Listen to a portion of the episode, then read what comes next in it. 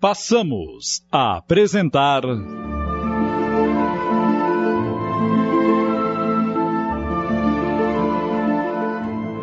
Contos de Chico Xavier, uma adaptação de Júlio Carrara.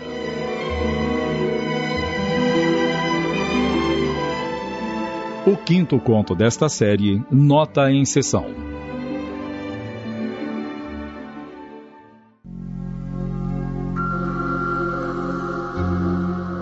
Anastácio, filho e neto de espíritas, participava de sessões desde a adolescência e bem cedo desenvolvera uma mediunidade multifacetada em benefício de seus semelhantes. Isso muito contribuirá para a sua formação moral intocável, o que lhe valia o respeito irrestrito de seus concidadãos e lhe proporcionou o ensejo de conviver com uma companheira digna de encômios, que pela sua conduta irrepreensível, quer pela sua dedicação ao esposo e ao lar, sob sua responsabilidade. Compatibilizavam-se em tudo, menos no tocante à religião professada já que a esposa era católica de raiz e não aceitava o espiritismo sob nenhum aspecto. Entretanto, ambos tiveram consciência de que se encaminhavam para a mesma meta, ainda que por caminhos diferentes. Por isso, a preferência religiosa não influía em sua convivência harmoniosa.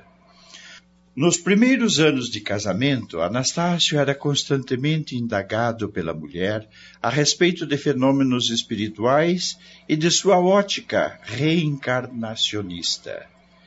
E Anastácio, longe de se aborrecer pelas perguntas, mostrava-se sempre animado em respondê-las, ciente de que, com isso, conseguia, devagar, a doutrinação da esposa no sentido de convertê-la à religião kardecista, que sempre fora para ele a verdadeiramente lógica.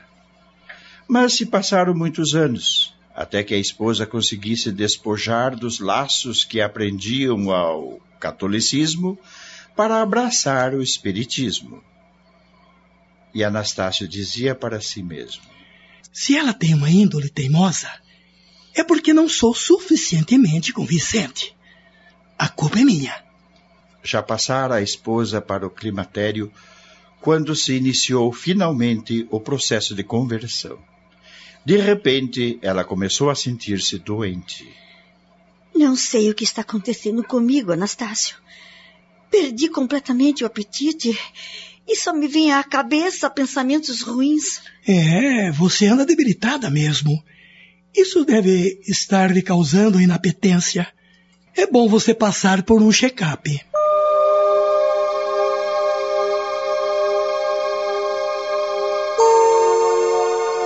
Feito o check-up, foi constatada uma infecção uterina.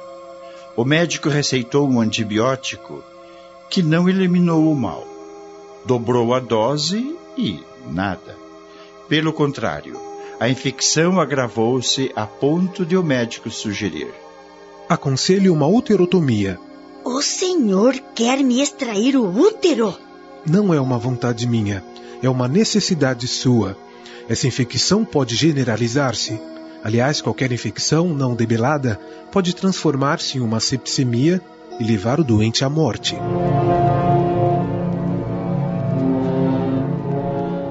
mas Alzira tremia só de pensar em mesa cirúrgica. Eu não quero, Anastácio. Teria que passar pela anestesia geral.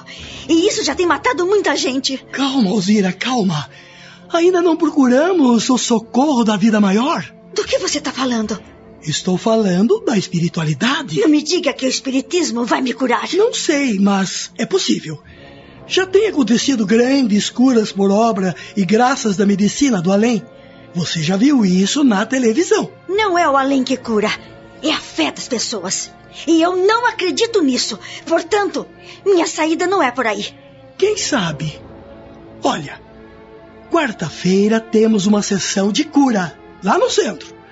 Por que você não vai? Sem fé? Ainda que sem fé. Ou você prefere enfrentar o bisturi?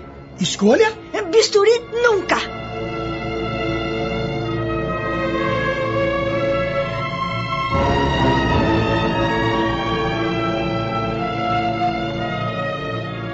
E assim, Alzira concordou em participar da sessão espírita aludida pelo marido.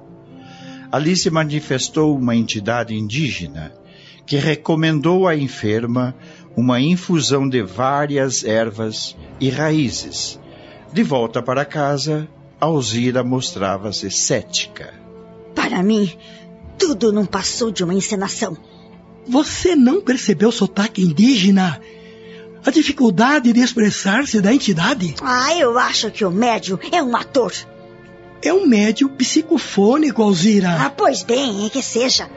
Onde vamos arranjar todas essas ervas e raízes? Conheço uma loja especializada nisso.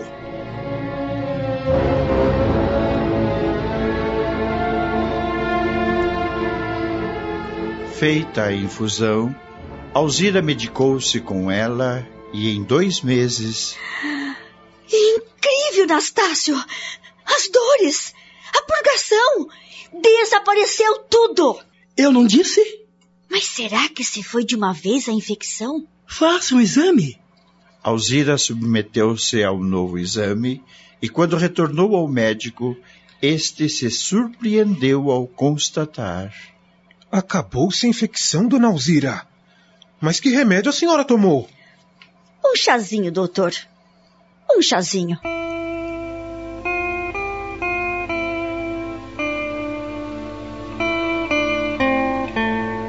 Curada, Alzira não teve dúvidas. Converteu-se ao Espiritismo e descobriu que era médium auditiva, vidente e intuitiva. E passou a desenvolver esses atributos em benefício dos necessitados. Tornou-se espírita benemérita e altamente caridosa, nunca se furtando a uma palavra amiga ou a um gesto de carinho. Foram vários anos de lida filantrópica, com o máximo de empenho e abnegação. Mas de repente tudo veio abaixo, como um prédio ao impacto da implosão demolidora. Estamos apresentando. Contos de Chico Xavier. Voltamos a apresentar. Contos de Chico Xavier.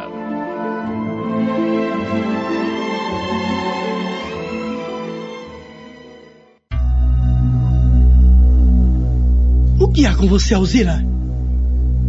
Já não visita um hospital, um presídio, nem ao menos aparece no orfanato onde tantas crianças esperam pelo seu carinho? Eu já fiz o que tinha que fazer. Já paguei a ajuda que aquela entidade indígena me prestou. A entidade da espiritualidade não precisa da sua ajuda, Alzira. Os que precisam de você estão aqui mesmo, na sua terra, encarnados. Ah, eu já fiz até demais. Nunca é demais quando se trata da prática do bem. Você estudou espiritismo, desenvolveu seus dotes mediúnicos e agora me vem com uma conversa dessas? Como pôde mudar tanto? Não no trato com você. E perante a sociedade, continuo mantendo a minha dignidade e o meu prestígio. Chegou a hora de eu cuidar um pouco mais de mim. E para isso, eu preciso esquecer um pouco dos outros. Ah, não acredito que eu esteja ouvindo isso da sua boca.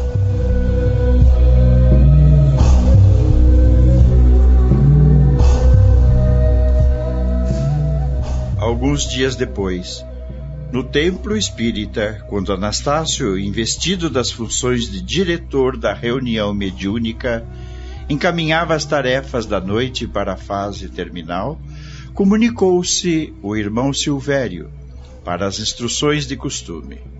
Apontamento vai, apontamento vem, e Anastácio, o doutrinador, fez curiosa pergunta ao irmão desencarnado. Irmão Silvério, com o devido respeito, desejava colher sua opinião em torno do grande assunto que admitimos seja problema não somente para nós, nesta casa, mas para a maioria dos grupos semelhantes ao nosso. Diga o que é. Refiro-me aos médios depois de iniciados na tarefa espírita. Por que tanta dificuldade para conservá-los em ação? Quantas vezes temos visto companheiros de excelente começo e outros, até mesmo com o merecimento de obras consolidadas, abandonarem o serviço de um momento para o outro. Uns foram curados de aflitivas obsessões, outros abraçaram o apostolado em plenitude de madureza do raciocínio, assumem benditas responsabilidades de coração jubiloso e começam a trabalhar corajosamente felizes. Surge, porém, um dia em que tudo, quase tudo largam de repente. Do que diz respeito às atividades mediúnicas, conquanto prossigam credores de nossa maior consideração pela vida respeitável e digna que levam, seja no lar ou na profissão. Como explicar semelhante fenômeno? Meu irmão, estamos em combate espiritual, o combate da luz contra as trevas. Muitos de nossos aliados sofrem pesadas ofensivas por parte de forças que nos são contrárias. E é razoável que deixem a posição quando já não mais suportem o assédio. Somos então obrigados a compreendê-los e a favorecer-lhes a retirada, embora valorizemos a colaboração deles com nossas melhores reservas afetivas. Sim, eu entendo que os agentes da sombra nos espiam e nos hostilizam, pretendendo arrasar-nos. Mas por que essa perseguição? Não estamos nós do lado da luz? Não somos chamados a confiar em Deus? Por acaso não nos achamos vinculados aos princípios do bem eterno? Não estamos sob a vigilância dos nossos instrutores da vida mais alta? Anastácio, ontem à noite estive socorrendo vítimas de alguns malfeitores encarnados numa casa noturna. Os nossos infelizes irmãos, para atenderem seus baixos instintos, resolveram apagar a luz do recinto, a fim de agirem sob regime de perturbação, num clima das trevas. Avançaram para as fortes lâmpadas que iluminavam a casa e as inutilizaram, tumultuando o ambiente. Depois de darem muito trabalho aos policiais, esses finalmente restabeleceram a normalidade. Como você pode avaliar, o apoio elétrico não modificou na retaguarda, não impedindo que as lâmpadas fossem substituídas para que se recuperasse a iluminação. Assim também, meu caro, em nossas realizações espíritas. Os elementos das sombras, interessados em vampirizar a humanidade, visam sobretudo a anular médiums que iluminam notadamente os de maior responsabilidade, de maneira que possam dominar com sua maldade. Depois de formarem tumulto e a treva de espírito, reclamam grande esforço dos emissários de Jesus, para que a harmonia se refaça no serviço regular de nossa doutrina renovadora. Porém, apesar de tudo isso, é preciso compreender que a ordem se reconstitui sempre para a vitória do bem de todos. Você entendeu? Sim, mas o que se pode fazer para melhorar a situação? E o irmão Silvério concluiu com serenidade e otimismo. Paciência e serviço, meu caro. Paciência e serviço cada vez mais. Além como qualquer desastre da iluminação comum, a usina, os técnicos, a eletricidade prosseguem inalteráveis. Também nos acidentes do intercâmbio espiritual, Deus, os bons espíritos e as leis divinas são invariavelmente as mesmas. Quanto às lâmpadas, é imperioso substituí-la toda vez que não mais se ajustem à tomada de força, até que o progresso nos ofereça material de valor fixo. Compreendeu? Anastácio sorriu, mostrando haver compreendido, e encerrou a sessão.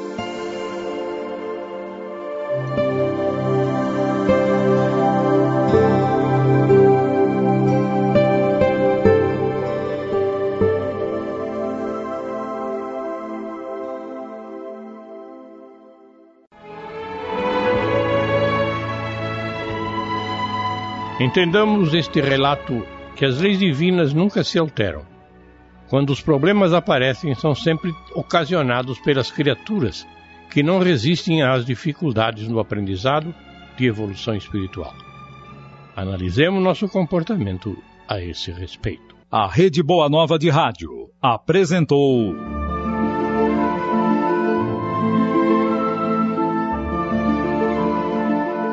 Contos de Chico Xavier uma adaptação de Júlio Carrara. História de hoje, nota em sessão.